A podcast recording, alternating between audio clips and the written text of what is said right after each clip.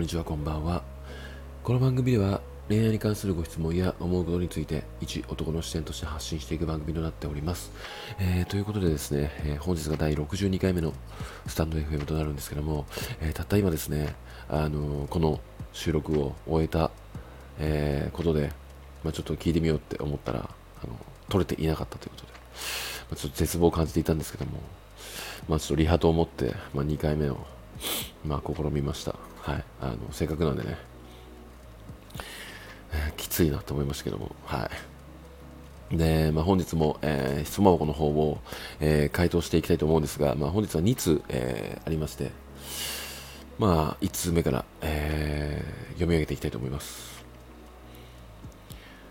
最近湯船に浸かりながら、ゆうじさんのスタイフを聞くのが癒しになってます。えー、ありがとうございます。非常に嬉しいですね。はい。えー、質問です。私の彼氏は口下手でプライドが高く受け身なので自分から誘ったり愛情表現することが苦手なようです。でも忙しい中私の誕生日を休みを取って祝ってくれデートの帰り道はいつも改札で私の姿が見えなくなるまで手を振ってくれます。私は日々の小さな愛情をかき集めてポジティブ思考で過ごしていますが言葉や分かりやすい表現をしてくれなくても愛されてるって思っていいですか？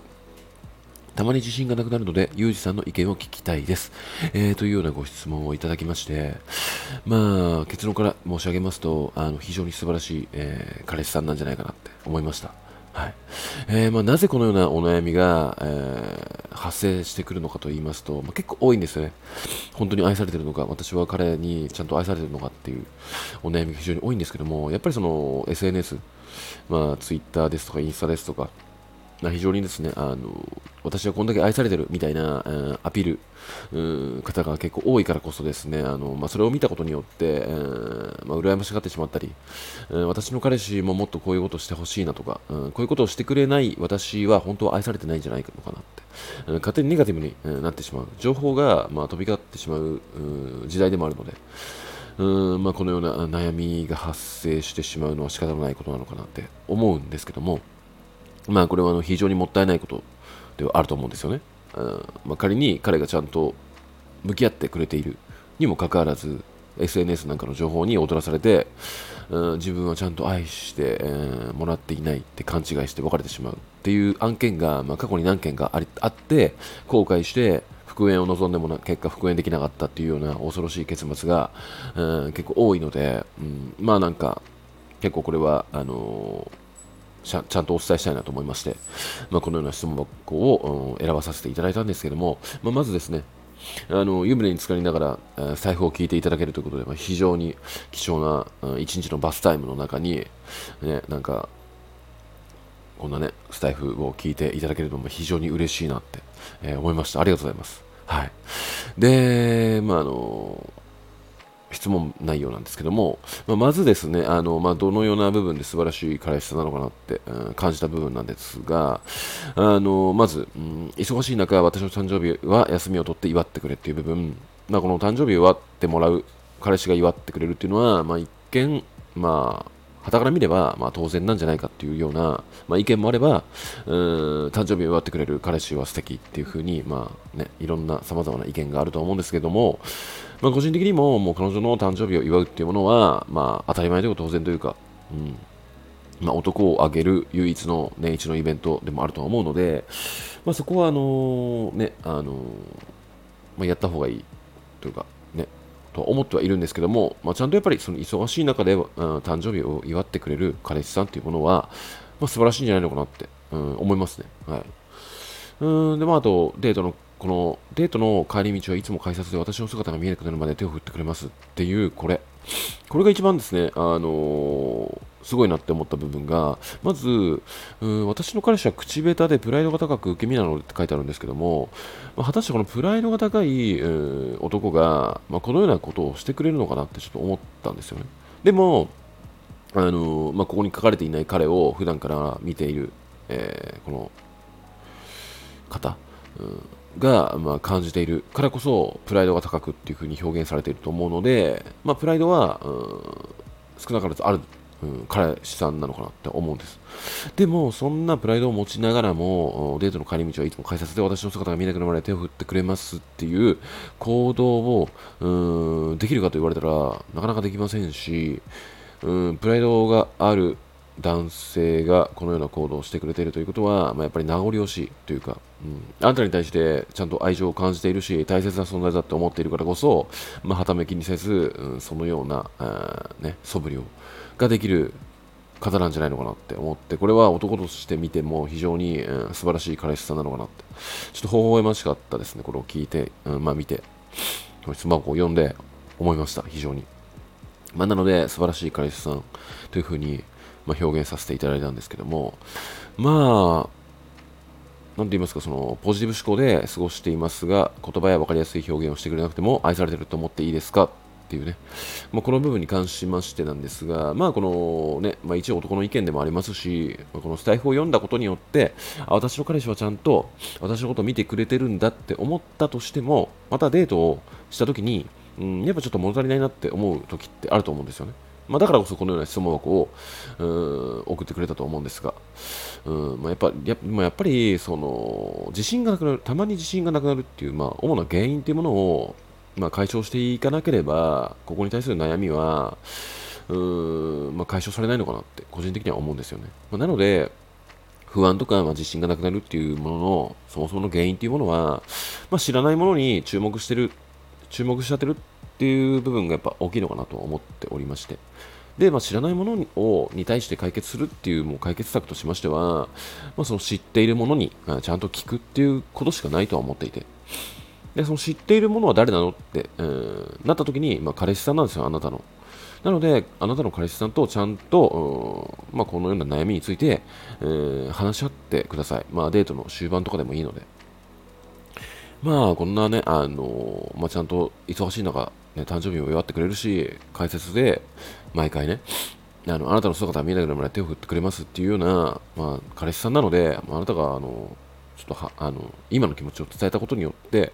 まあ、うざがられるとかそれは全くないと思うんですよあの。ちゃんと話を聞いてくれる彼氏さんだと思うので、まあ、勇気出して、うん、あの彼氏さんとちゃんとお話してください。あのまあ、そうすればね、うん、心の底から、うんまあね、SNS とかと比べずに彼氏さんの愛情を受け止められるんじゃないのかなって今よりも少なからずとは思いますので、うんまあ、悩みが少しでも解消されることを、えー、願っております。はい。えー、それではですね、2通目の質問を、えー、読み上げたいと思います。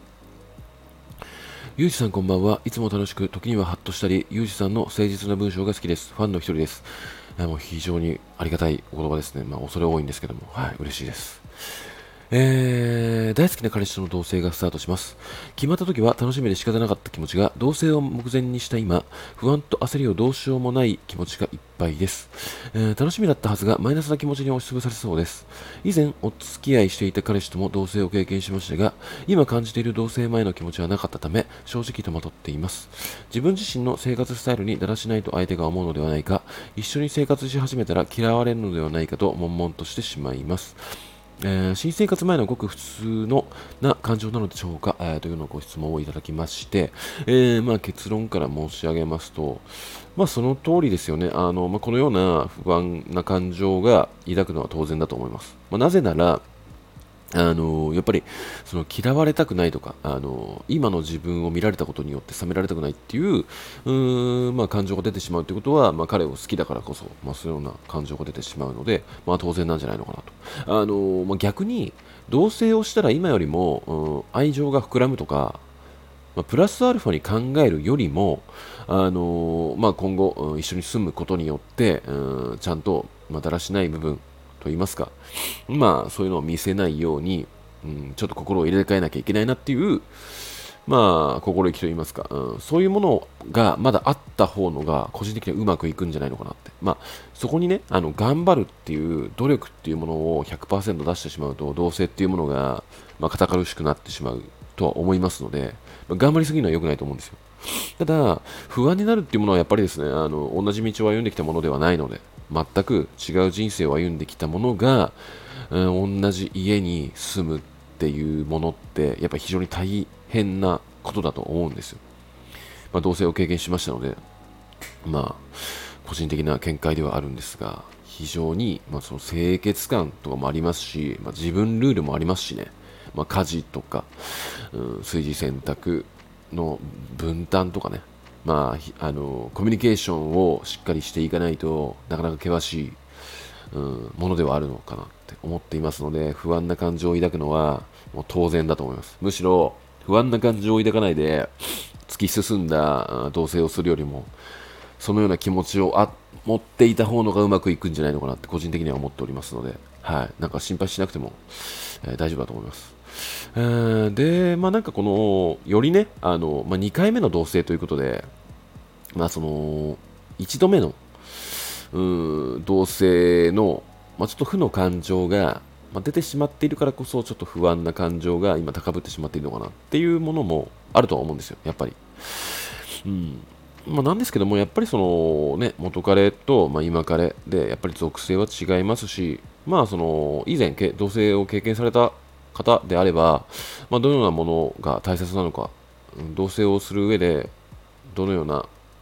うん、ことをちゃんとすれば長続きするのかなっていうものは、まあ、少なからず理解はされていると思うんです。で、まあ、個人的には、やっぱりその、まあ、事務ルールとかそういうものはあるとは思うんですけども、まあ、相手に押し付けずに、うん、ちゃんと、うん、相手を、うん、理解した上で、うん、否定はせずには、ちゃんと話し合うことが、うん、重要なんじゃないのかなと。まあ、あとですね、まあ、我慢をしすぎないとか、うん、伝えたいことはちゃんと伝えるというふうに、まあ、していけば、同性はうまくいくものだとは思っておりますので、まあ、コミュニケーションを、えー、大切にしていけばいいんじゃないのかなって思っておりますね。あのー、やっぱり、まあ、恋愛でもそうなんですけども、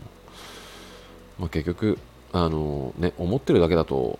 思ってるだけで伝えないと、それはもう思ってないと一緒であると思いますし、ね、あの、まあ、誰しも、あの、エスパーではないので、思っていても、あの、察してとかね、そんなもんでわかる、えー、気づけないのが、まあ、人間なので、まあ、ちゃんとコミュニケーションを取り合って、まあ、その、ね、ちゃんとルールを決めて、ね、あのでやっぱりそのご飯を作る当番とかを決めるのもいいんですけども、まあ、そこら辺もなんか臨機応変にした方がいいと思うんですよ。まあね、あの仕事で、まあ、疲れちゃって、今日はできないとか、そういう時があると思うんです。そういうのも、まあ、あの支え合って、まあ、どっちかが余裕がある時にあの作ってあげたりとか、もうなんか買い出しして、あの作らなくてもいいようなものを用意するとか、まあ、そういうなんかルールに縛られるのも良くないと思うんですよね。うんまあ、なので、そこら辺のうんことをまあね、あの話し合って互いにうなんか愛情を高めるとかいうよりも無理なく生活していくことをまずは目標としてうん持って、まあ、同棲をスタートすればいいんじゃないのかなって個人的には思っておりますのでまあねそんな、あのー、嫌われるんじゃないか冷められるんじゃないかっていうものは、まあ、一旦とりあえず置いといてまあうまく長続きする無理のないように生活をすることを心がけましょうっていうような感じで、えー、うまくやっていけることを、まあ、かけながら応援させていただきます。はい。